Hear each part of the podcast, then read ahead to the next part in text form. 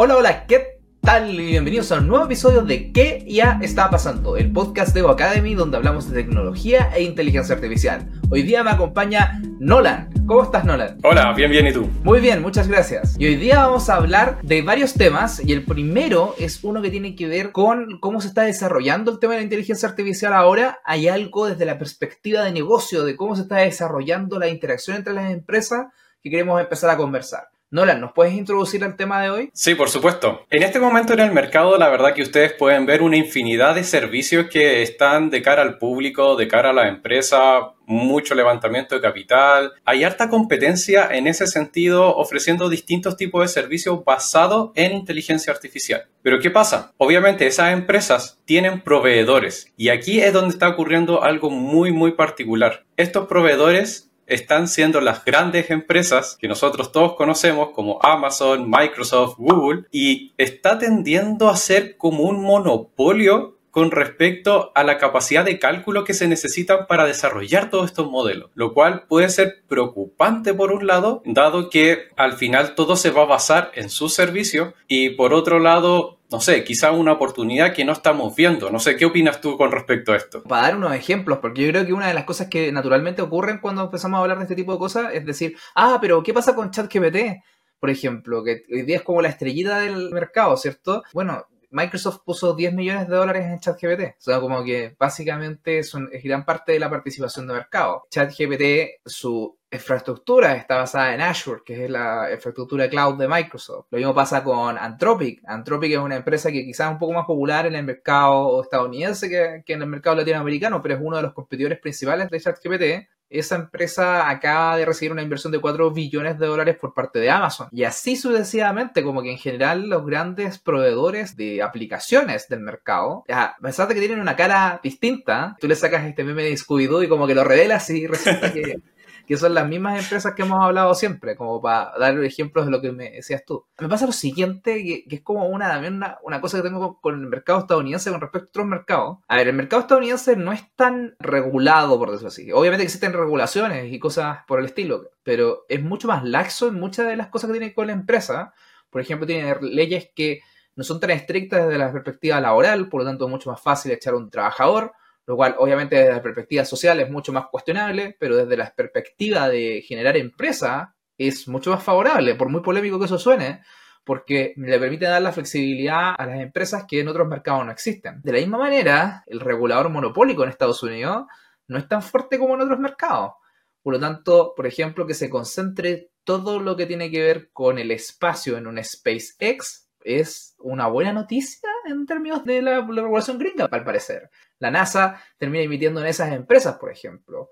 Y en este mercado no es distinto. El hecho de que todo se empiece a acumular más en un Microsoft, de cierta manera significa de que se acumula en un Microsoft, que es una empresa basada en Seattle, en Estados Unidos, y no se concentra en un Alibaba, no se concentra en el mercado chino no se, no, no se concentra fuera de Estados Unidos. Entonces, de cierta manera, como que Estados Unidos, claro, tiene un ojo como en la regulación, pero para ellos también les favorece de que, como país, digamos, como tanto en economía como en seguridad, de que estas regulaciones igual favorezcan a las mismas empresas del Silicon Valley. Entonces, creo que es complicado, porque obviamente tú pensarías que no les gusta tanto el monopolio, pero ¿cuál es la alternativa? La alternativa es que lo tenga el gobierno chino por lo tanto, obviamente ahí se va a poner un poco más Estados Unidos. Sí, exactamente. De hecho, ahí, como tú dices, ese es como el, el lado positivo que podría estar mirando en este momento Estados Unidos, porque al final termina controlando la información y se aseguran de que sus competidores chinos, la verdad que eso es lo que más le preocupa en este momento a Estados Unidos, no se queden con la información y ellos puedan, entre comillas, controlar eso. Por otro lado, estamos todos básicamente a la voluntad de esta empresa, es decir, si en algún momento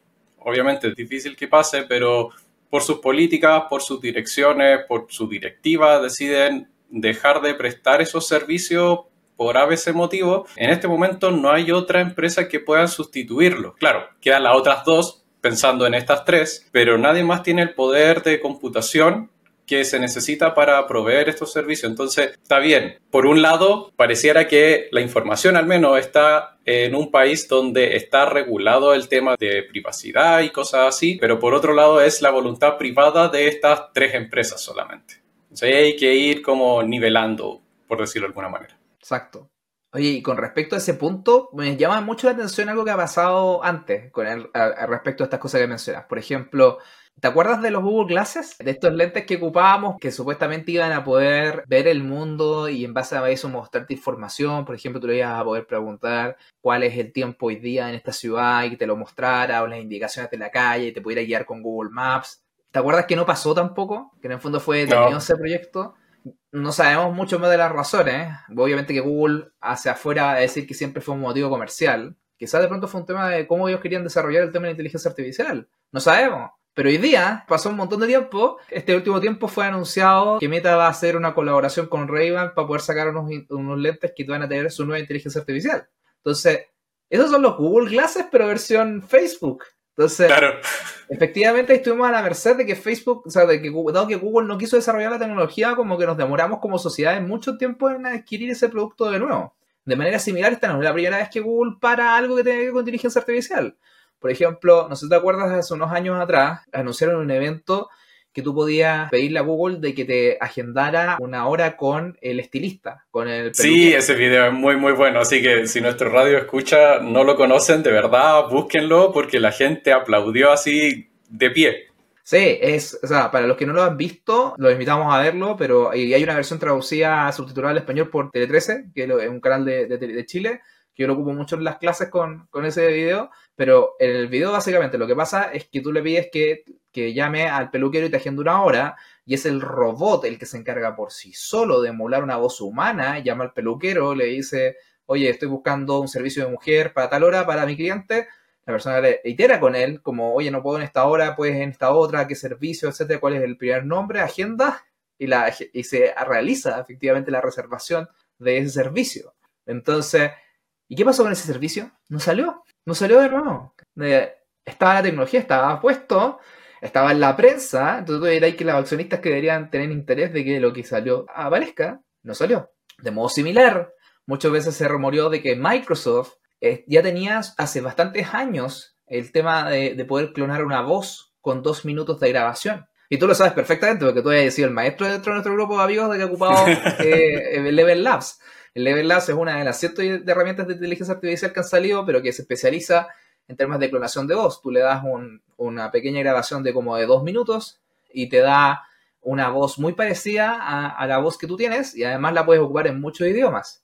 Recién ahora con el Level Labs pudimos tener algo como de ese nivel, pero Microsoft aparentemente lo tenía de antes y no lo sacó. Entonces ahí viene todo ese tema de, bueno, también parte de las cosas que saco tienen, bueno, si las saco es un tema comercial, pero también hay un tema ético qué tanto se podrían haber mal usado esta y el hecho de que de cierta manera esto esté concentrado en solamente ciertos players, en el fondo, si, digámoslo con nombre y apellido, Google, Amazon y Microsoft, permite de que las llaves de algo que se pudiese mal usar estén en manos que están ultra más reguladas que el promedio. O sea, hay muchos ojos en Google, muchos ojos en Amazon, muchos ojos en Microsoft. Entonces, tengo mis dudas de si es bueno o es malo de que esté concentrado. Porque es malo porque no, no, si Google no decide hacer los Google Glasses, no, nos quedamos años sin esa tecnología hasta cuando ahora aparece recién. Pero también, de cierta manera, si no lo decide hacer Google, nadie más puede tener el nivel de inversión necesario para poder hacerlo. Entonces, mm, tengo ahí como mi, mi dilema. De hecho, incluso pensando en el, en el uso eficiente de, la, de los recursos, eh, esto igual podría tomarse como una buena noticia, porque si todos están usando esos servicios, es menos el, como el poder de, de servidores que están como holgazaneando, si se puede decir de esa manera. En cambio, si muchas empresas ofrecieran todos ellos muchos servidores y la mayoría están vacíos, son servidores que van a estar encendidos, obviamente con un poco uso inteligente de la energía, quizás están en stand-by y todo, pero tienen que estar atentos para encenderse en cualquier momento. Eh, y eso sería un desperdicio de energía. En cambio, estaba concentrado en estas tres empresas, probablemente están al 80, eh, 90 incluso por ciento. Eh, había leído una noticia recientemente que en, en, el norte de Virginia, donde están concentrados la mayoría de los servidores, pese a que siguen construyendo más, a que siguen disponibilizando más, solamente el 2% está vacío. Entonces, el, uso es muy eficiente de todos esos servidores que están encendidos en este momento. Wow, no, no tenía idea lo de, lo, de los servidores, pero no, me extraña. Y ahí tengo, tengo mis dudas, honestamente, si, si, es bueno o no el tema de este como potencial monopolio, porque también, aparte del tema de los servidores, también es un tema de inversión. O sea, siempre va a ser mejor, mm. por ejemplo, para la sociedad, de que la plata, el dinero, esté invertido en una sola gran potencia que puede efectivamente sacar estas tecnologías adelante, a diferencia de, por ejemplo, invertir en 5.000 empresas al mismo tiempo para que todos saquen productos similares, que es un poco lo que siento que está pasando hoy día con el tema de los modelos de lenguaje largo, que fue el podcast que sacamos la, semana pasada. Estos modelos de lenguaje, ahí explicaba Jonathan, por ejemplo, que son, son la, la tecnología base para ChatGPT mm. y otros modelos similares, onda Midjourney o Dalí, etcétera, que tú le das una instrucción, esa instrucción la procesa, el computador la procesa a través de estos modelos de lenguaje enormes. Y hay varios competidores que están invirtiendo en esto. Está Meta, que está invirtiendo en Llama o en otros modelos propietarios. Está Google, que está invirtiendo en Palm o en otros modelos también. Está eh, Mistral, que lo hemos hablado algunas veces en, el podcast, pero una empresa que levantó mucho capital solamente por el hecho de que sus perfiles son gente de ex OpenAI con mucho conocimiento técnico que fueron a levantar capital para poder crear un LLM competidor desde el lado de Europa. Entonces, ¿qué pasa ahí? Que la duda que yo tengo, con, esencialmente con ese, con ese, por ejemplo, mercado donde le estamos midiendo plata como sociedad, digamos, a varias posibles empresas, es como, ¿hay un winner takes all? O sea, ¿hay un ganador que va a tomar todo el mercado? Es un mercado, por ejemplo, donde tú vas a poder tener un proveedor distinto, donde cada una de nosotros como personas vamos a poder elegir nuestro LLM y vamos a tener, no sé, tres licencias cada uno, como hoy día pasa con el servicio de streaming, donde perfectamente tú puedes tener un Netflix, un HBO y otro más, y el mercado aguanta tener esta cantidad de proveedores distintos. O sea, en el fondo, en unos años más vamos a pagar nuestra licencia de ChatGPT y nuestra licencia de Mistral y nuestra licencia de Meta para poder ocupar estas herramientas de inteligencia artificial o va a terminar pasando un poco con lo que pasó con Excel, donde un Microsoft concentró todos los recursos, desarrolló un producto mucho mejor, lo distribuyó mucho mejor, al punto que cuando empezaron a salir productos que uno podría discutir que incluso técnicamente son mejores, como LibreOffice, no pudieron entrar al mercado, porque era un mercado que necesitaba el monopolio, que necesitaba que todos tuviéramos Excel para tener el mismo estándar, para que se pudiera desarrollar mejor. Entonces, esas dos fuerzas hoy día se están oponiendo en este mercado que está desarrollándose recién ahora. Y, pero eh, lo que sí pasa, a diferencia de otros mercados donde Excel en el fondo se demoró muchos años en que pasara esto, es que en términos de negocio este mercado está creciendo y se está adoptando muchísimo más rápido. Entonces yo creo que vamos a, tener, una conclusión de esto como en meses. Como que yo creo que vamos a empezar a ver como si esto se empieza a concentrar en algunos players o se empieza a, o se queda como algo más distribuido en, poco tiempo. Sí, la verdad es que eh, si todas las empresas están desarrollando, digamos, los modelos base en, el cual se sostiene todo, eh, o se reparten equitativamente o, como tú dices, va, va, a haber un único ganador. Porque al final eh, se están, están desarrollando como las mismas capacidades tan, tan similares que, guardando las proporciones, terminan siendo commodity. No hay ninguna, no hay ninguna diferencia entre ellos. ¿Quieres escribir? Voy a ponerlo muy simplificado. ¿Quieres escribir un correo? Te sirven los tres. ¿Quieres programar algo? Te sirven los tres. Entonces, no hay ninguna diferencia en estos modelos base. Eh, por tanto, o hay un ganador así como absoluto o se van a repartir así muy, muy parejo, casi quizás geográficamente o eh, en algún tipo de servicio en particular. Quizás los programadores van a usar Lama, quizás, no sé, eh, los editores para, para, la, para los diarios, para la, prensa, se van a dedicar más en ChatGPT y no sé, en una de esas se reparten de esa manera las, industrias. Eh, pero de cara al consumidor final, eh, puede que ni siquiera, y consumidor final me refiero a personas como nosotros o empresas, eh, puede que ni siquiera tengan al final de, toda esta historia contacto directo con estos, eh, estos modelos fundacionales y simplemente vayan contratando uno que otro servicio que sean muy específico para algo que quieran resolver. De hecho, muy en la línea de que todos se están empezando a aparecer, hay bastantes anuncios en el último tiempo que, fueron bien sorprendentes porque pasaron todos como en una, una cantidad muy reducida de días y que eh, efectivamente empieza a parecer que se está emparejando la cancha. Por ejemplo, una de las cosas que, que, a mí me llamó mucho más la atención es que Meta anunció Meta AI, que es eh, su modelo propio de lenguaje con el cual tú vas a poder chatear. O sea, vas a poder chatear, por ejemplo, ocupando WhatsApp, eh, diciendo eh, arroba MetaAI, haz esto. Entonces van a integrar en sus productos algo como si fuera ChatGPT. A la vez, ChatGPT anunció que DALI, que es un modelo que tenía como un poco aparte y como que hoy día había que hacer un poco más de esfuerzo para poder ocuparlo, ahora lo vas a poder ocupar en ChatGPT y que te va a permitir decirle a ChatGPT, por ejemplo, hazme una imagen de em, personaje que se imaginó mi hija respecto a su trabajo escolar. No sé. Y se va a generar un personaje en imágenes y tú vas a poder seleccionar alguna de esas imágenes y ir desarrollando ahí. Oh, espera, eso se parece mucho a lo que también anunció Meta esta semana, que se llama Emu, en cual tú vas a poder pedirle a Emu también con texto que te genere una imagen. Ah, pero espera, también se parece mucho a mi Journey. Voilà, mi Journey que estaba hace ya un rato con nosotros, también es una herramienta de ese estilo. Entonces ahora tienes tres grandes proveedores del mismo servicio. ¿Aguantamos como usuarios eso? Y una estrategia que, es bastante inteligente, por, por, lo que yo creo al menos, de Meta, es que está integrando eso en los productos que tú ya ocupas. Entonces, Meta AI no es una página aparte, sino que lo vas a poder llamar dentro de tu propio WhatsApp. Entonces, de cierta manera, está, está haciendo leverage, está apalancándose en la, en la estructura que ya creó por muchos años. Ahora bien, a Meta eso no le ha resultado siempre. Es cosa de ir a, recientemente ir a ver threads, donde se quiso apalancar mucho de Instagram y hoy día muy poca gente ocupa threads. Entonces, no sé si el hecho de que sea una empresa grande que tenga recursos para ir a apalancarse garantiza de que están en una mejor posición para poder eh, ir y, ganar este mercado.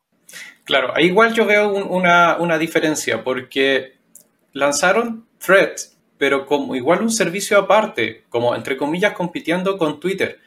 Acá, para estos servicios, lo están colocando a disposición en los, eh, en los servicios que ya la gente ocupa en el día a día. Como dijo en algún capítulo anterior Rodrigo, eh, puede que el que gane más mercado vaya a ser el que menos se note que está integrado.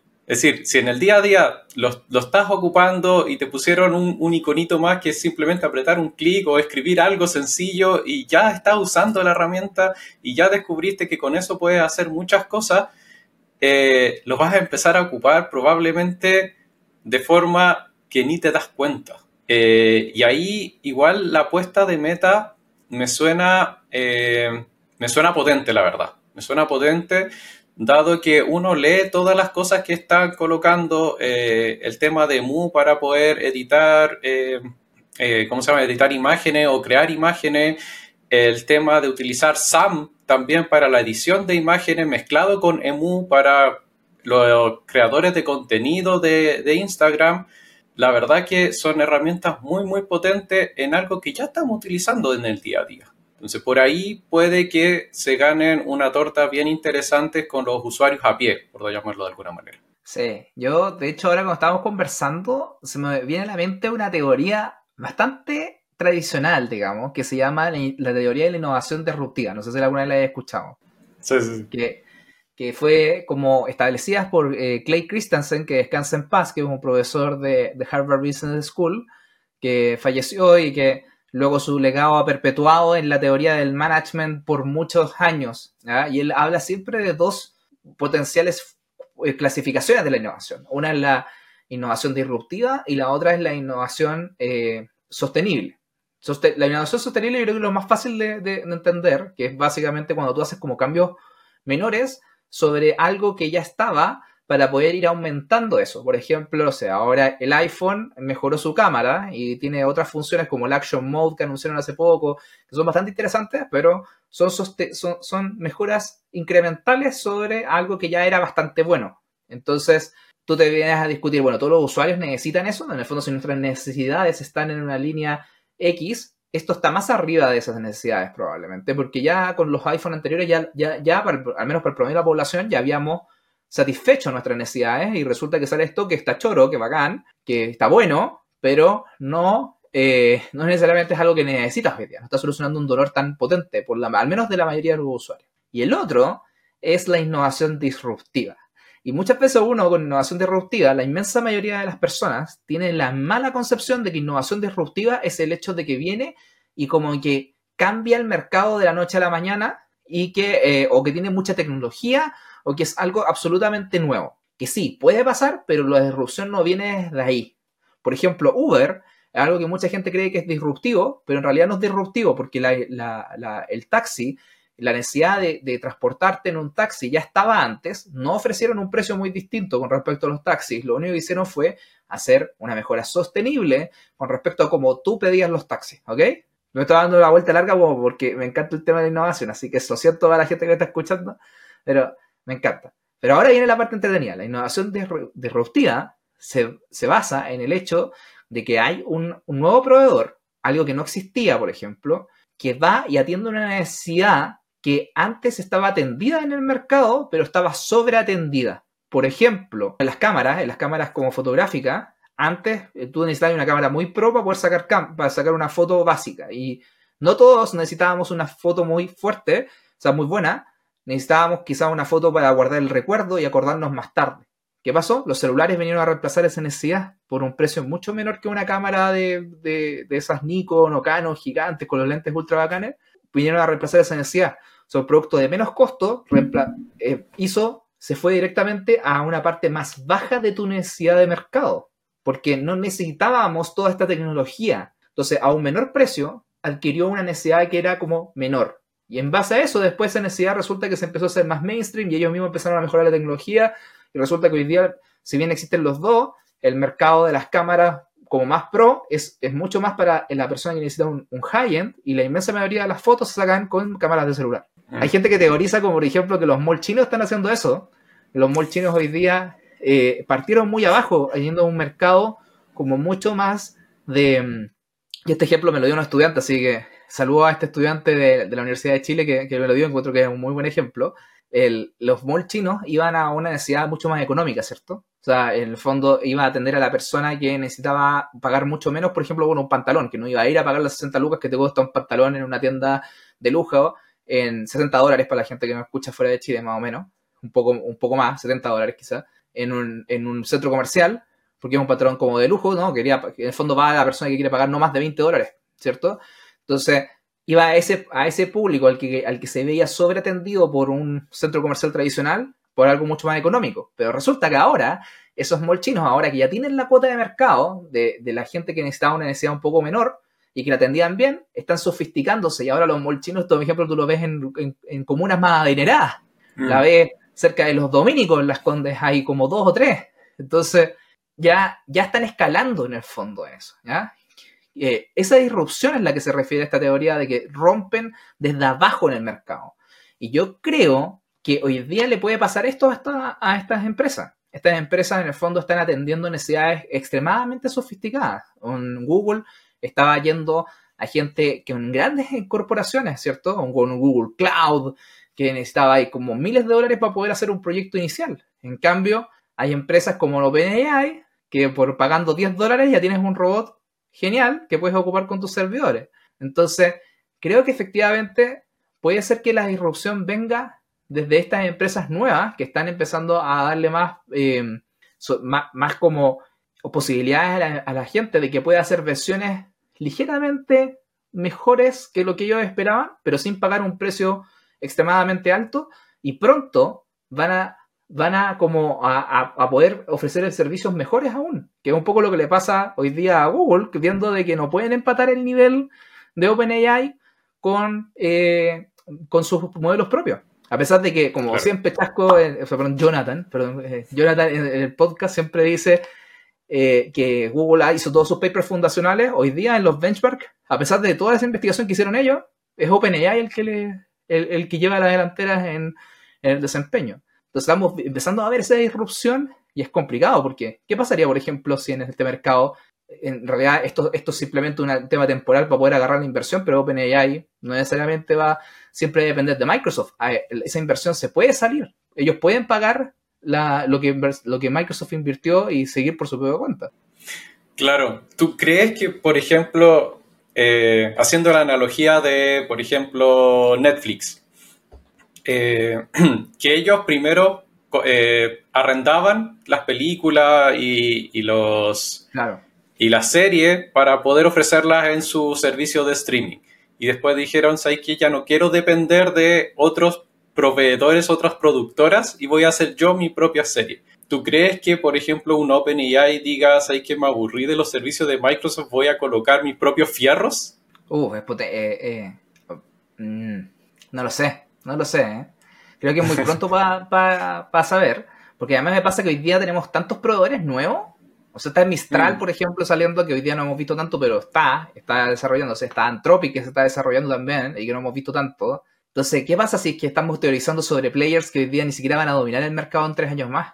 Claro. Onda, OpenAI no era tan relevante hasta diciembre del año pasado, y no ha pasado ni un año.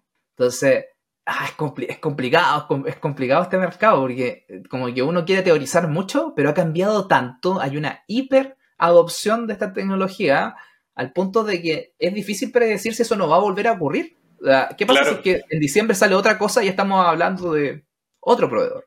los mismos celulares, los mismos celulares inteligentes, o lo, incluso si hablamos de la historia de los celulares en general, ¿cuánto tiempo pasó desde que salieron, desde la primera llamada donde le dijeron, oye, te estoy esperando aquí abajo, eh, haciendo una irrupción completamente en el mercado de, de telefonía, hasta que en este momento todos tenemos los celulares en nuestros bolsillos. Es decir, hace hartos años atrás, los que tenían celulares era gente muy, muy adinerada y eran cuestiones enormes que al final estaban estacionados dentro del auto porque era imposible llevarlo por la batería que necesitaban.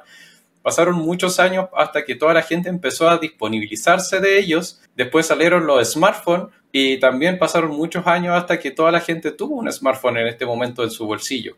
Pero en cambio acá como que salió OpenAI con, con su modelo GPT y en cosa de meses ya todos teníamos teníamos disponible, perdón, eh, todos estos modelos al alcance de, un clic.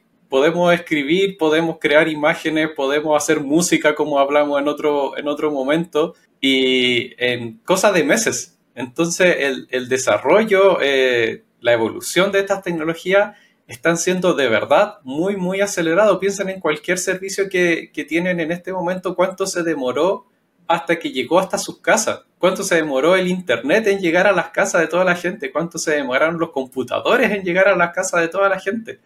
Y en este momento... El refrigerador se demoró muchísimo. El refrigerador. El refrigerador se demoró muchísimo. Entonces, siempre hablamos en, en, los cursos que hago, hablamos del tema de la teoría de la innovación, y creo que una de las cosas que siempre se ha, tomado, se ha tomado como cierta en el último tiempo es esta curva de Rogers que habla de, del tema de la, de la, mayoría temprana. Habla de que hay early adopters. No sé si he escuchado ese concepto, pero como que siempre se asume que la gente que le gusta la tecnología es early adopter, ¿cierto? Como que corresponde a este grupo que le gusta como estar a la tendencia de la moda, etcétera, ¿cierto?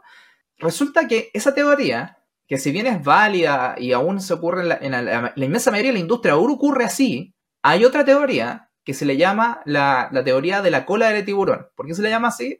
Porque se dice de que todo este, esta curva como de campana que había con, la, con el modelo tradicional de adopción tecnológica se adelantó al punto de que parece más una aleta de tiburón, en cual sube muy rápidamente y después baja. Un poco como lo que pasó a Threads. En el fondo todos adoptamos Threads y después todos lo dejamos de adoptar.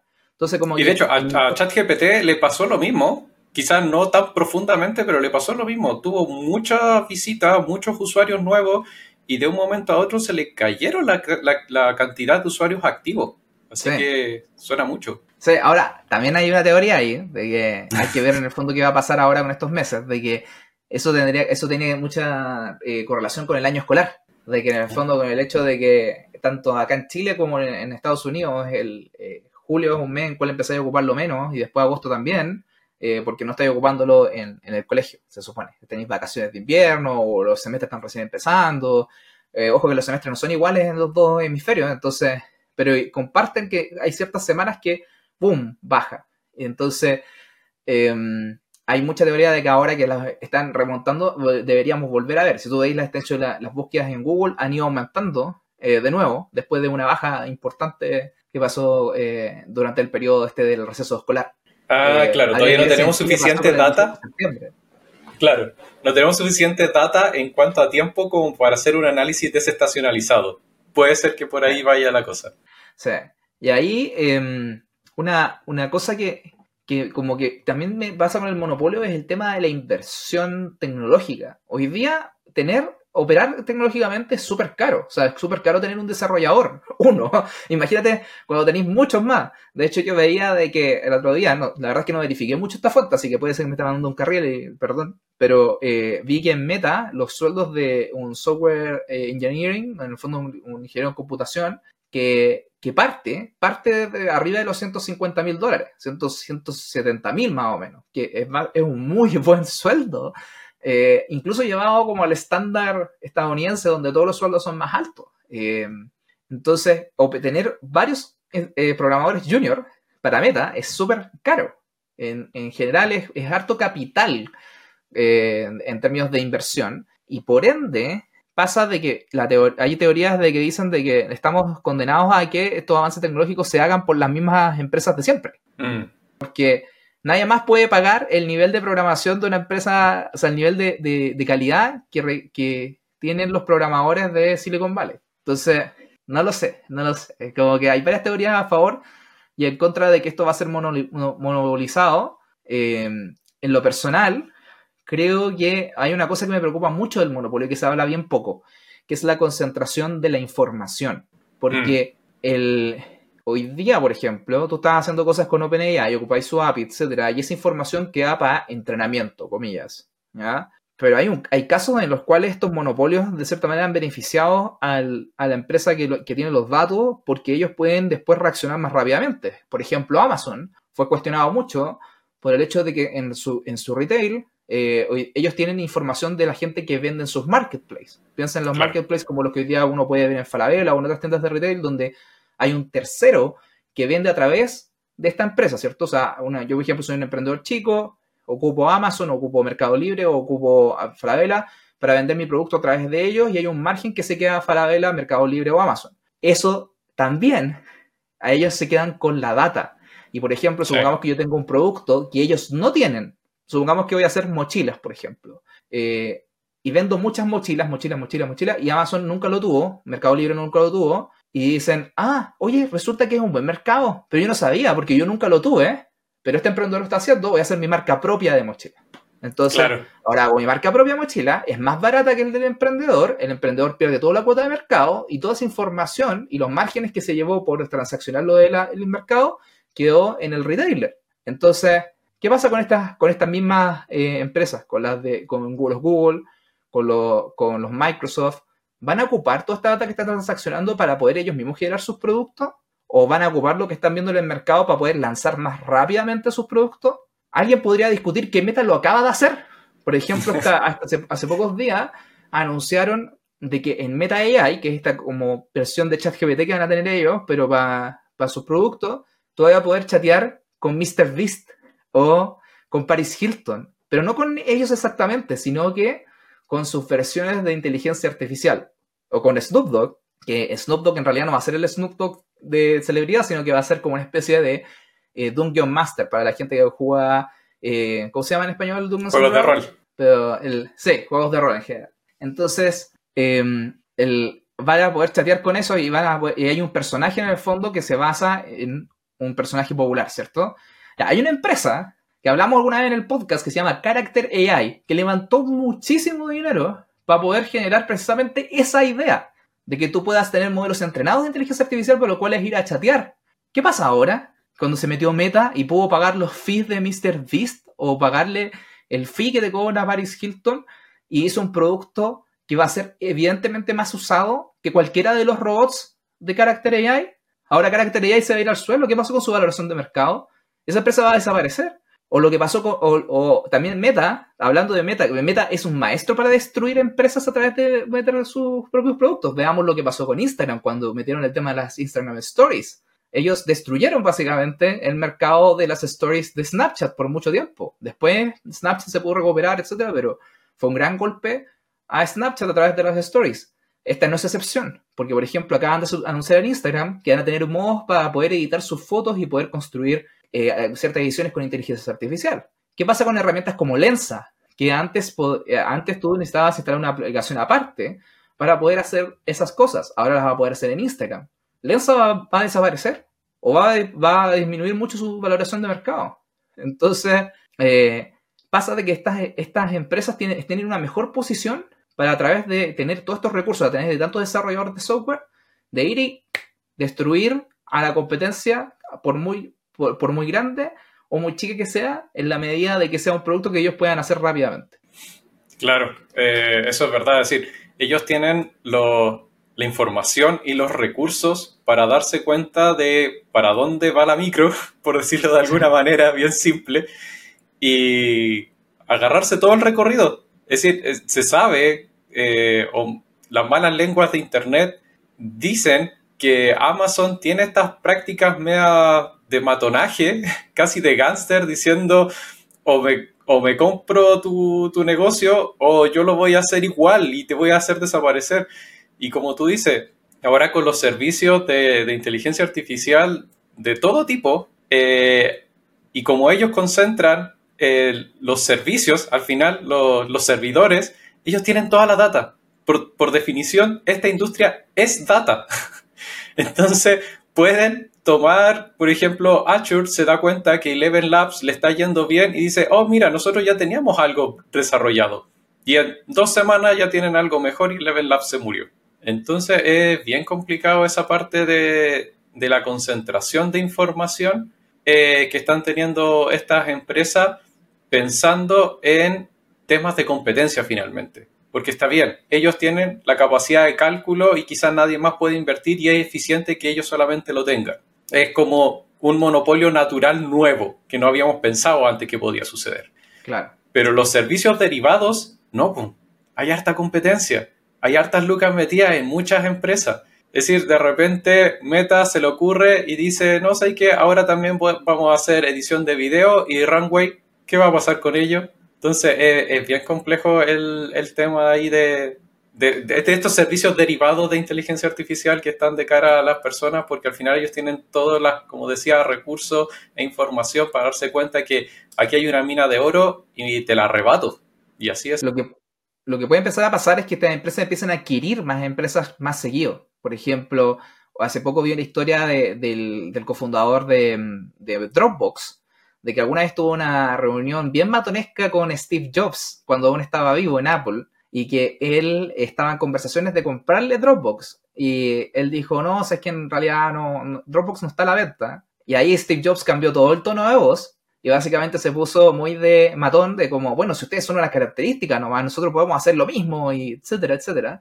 Que quizás en ese momento era más especulatorio porque no habíais visto tantas empresas como, lo sé, lo que acabo de contar de Facebook, etcétera, de cómo se puede, de cómo podían hacerlo. Pero hoy día suena bastante real. Entonces, si tú fueras un mm. fundador hoy día, si fueras como este cofundador de Dropbox, probablemente sería bien sensato pensar en venderle la empresa a un Apple o venderle la empresa a, otro, porque no sé si tienen tantas capacidades de poder empatar lo que estas empresas puedan hacer. Entonces, bueno, quiero pasar a, un tema antes de que eh, cerremos el podcast de hoy día, que es el metaverso. ¿Y por qué quiero hablar del metaverso?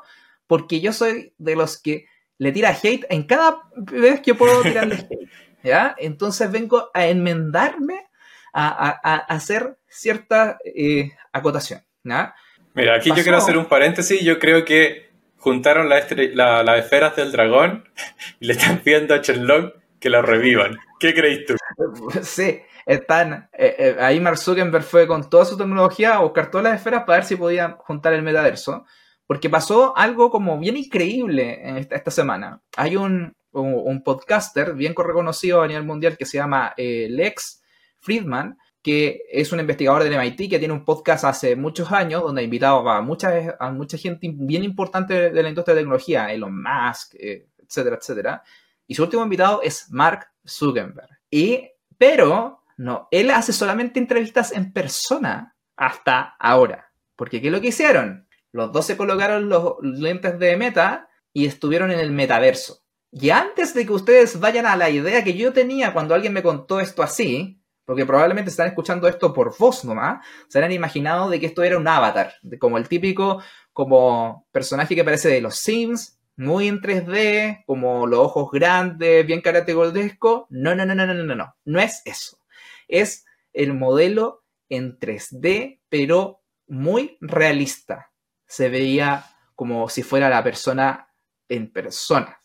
O sea, efectivamente como si estuvieran ahí, uno a uno, veía los rasgos, veía cómo sonreían, veía lo eh, parpadeaban de la manera que la persona parpadeaba, los movimientos de los ojos eran muy parecidos, o sea, era muy difícil darse cuenta de que era una AI. Obviamente te dabas cuenta de que era producido con 3D porque estabas con los lentes y obvio que la otra persona no estaba, entonces evidentemente no era la persona, pero si ves solamente la grabación, es increíble el nivel de detalle que llegaron a alcanzar en esta, en esta grabación. Y, y estaban en el metaverso, pero el metaverso, como efectivamente eh, se imaginaba Mark Zuckerberg de tener esta conexión como en persona.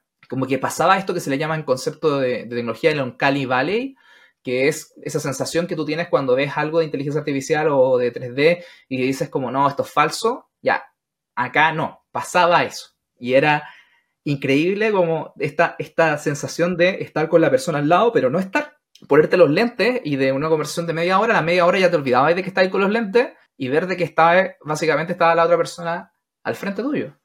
¡Wow! ¿Será el, futuro de, que, el metaverso quería hace un momento de que pareciera que como que se murió y ahora está, está reviviendo? Es decir, vamos a tener esos trabajos híbridos en persona a través del metaverso en el futuro.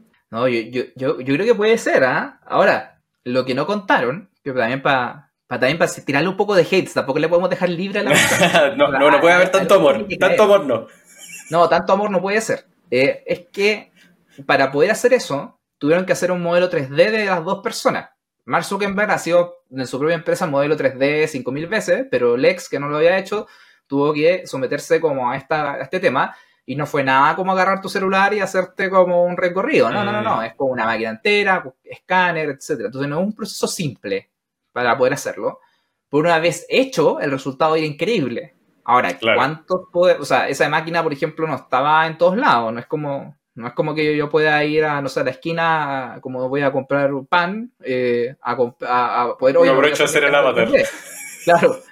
Eh, entonces igual sigue teniendo hartas trabas como de poder implementarse. ¿eh? No es como llegar a hacerlo, requería un buen computador y todo, pero está aún más cerca. Ya se ve mejor el metaverso, ya no es esta ridiculez en la cual pensábamos que estábamos jugando a los Sims, pretendiendo de que eso era, eh, iba a tener algún día un uso profesional. Creo que estamos mucho más cerca de lo que estábamos hace meses atrás y siguiendo como esta teoría del ciclo del hype que dice que todos como que nos ilusionamos con algo, después como que todos nos decepcionamos, que ahí donde está el metaverso, yo creo que estamos empezando a decepcionar en esta etapa en la cual empezamos como a ver cuáles son los posibles casos útiles y empezamos a creerle un poco más. Y creo que este video, esta entrevista que hicieron en el metaverso, te empieza a dar esperanza de que, de que quizás Mark Zuckerberg no se equivocó tanto al colocarle meta a su empresa que tenía por muchos años.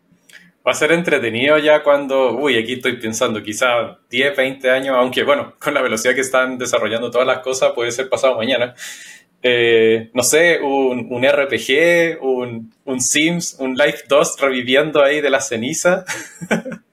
sí, va, eh, va a ser increíble ver lo que se puede llegar a hacer con, este tipo de dispositivo. Eh, Mark Zuckerberg, dentro de toda esta semana de anuncios, también anunció novedades del Quest 3. El Quest 3 es un nuevo dispositivo que te permite tener una realidad mixta, eh, Apple había anunciado su dispositivo que es muchísimo más caro, 3.500 dólares, el Apple Vision Pro, eh, en el cual te permitía hacer realidad mixta. Ahora el Quest, que cuesta 500 dólares, o sea, mucho menos, pero aún así un alto ticket, pero mucho menos, te permite hacer también esas tipo de características. Te permite imaginarte, por ejemplo, estar en tu living y poder ver eh, la televisión con los lentes, se, se, siente mucho más inmersivo, etcétera Entonces, es interesante lo que viene en el, lado del metaverso. Como que ahora ya no, ya, ya no tengo tantos motivos para tirarle tanto hate, así que voy a tener que empezar a cambiar mi discurso eh, de ahora en adelante. Sí, sí. Yo, y yo creo que eh, este ha sido un, excelente capítulo como para que llegue un auspiciador para poder comprar los Quest 3 y probarlo. Así que si alguien lo está escuchando por ahí. Sí, le mandamos uno también a, Jonathan y hacemos la misma entrevista. Eh, lo mandamos a él a sacarse fotos en 3D y nosotros vemos cómo lo hacemos acá y hacemos la misma entrevista pero virtual. Ahí nuestra versión, nuestra, versión de que ya está pasando en el, metaverso. Bueno, y antes de cerrar el podcast, quisiera invitarlos a todos ustedes a que vayan a YouTube y le den like y se suscriban si están escuchándolo en YouTube. Y si lo están escuchando en Spotify, vayan a la aplicación de Spotify en el celular y le coloquen 5 estrellas a qué ya está pasando, porque de verdad, de verdad, se los juro que nos ayuda muchísimo a seguir aumentando nuestra audiencia y que eh, sigamos, podamos, seguir haciendo esto y que quizás el sueño de Nolan de que venga un auspiciador y nos pague los Quest Pro sea posible y podamos hacer este capítulo en el metaverso. También quisiera dejarles la pregunta, ¿ustedes creen que va a revivir el metaverso con esto? ¿Creen que este tipo de cosas que acabamos de ver es eh, el suficiente impulso que necesitamos para poder empezar a revivir la idea? Se los dejo en los comentarios. Creo que eh, es una discusión importante. No sé si ustedes están más en el lado Sebastián antes de este episodio, donde estábamos mucho más tirando hate, o Sebastián post de este episodio que está un poquito más esperanzado. Muchas gracias Nolan por acompañarme el día de hoy y muchas gracias a todos los auditores por eh, unirse en este nuevo capítulo y nos vemos en un siguiente episodio de ¿Qué ya está pasando? Hasta la próxima. Chito. Turun, tun, tun, tun. Turun, tun.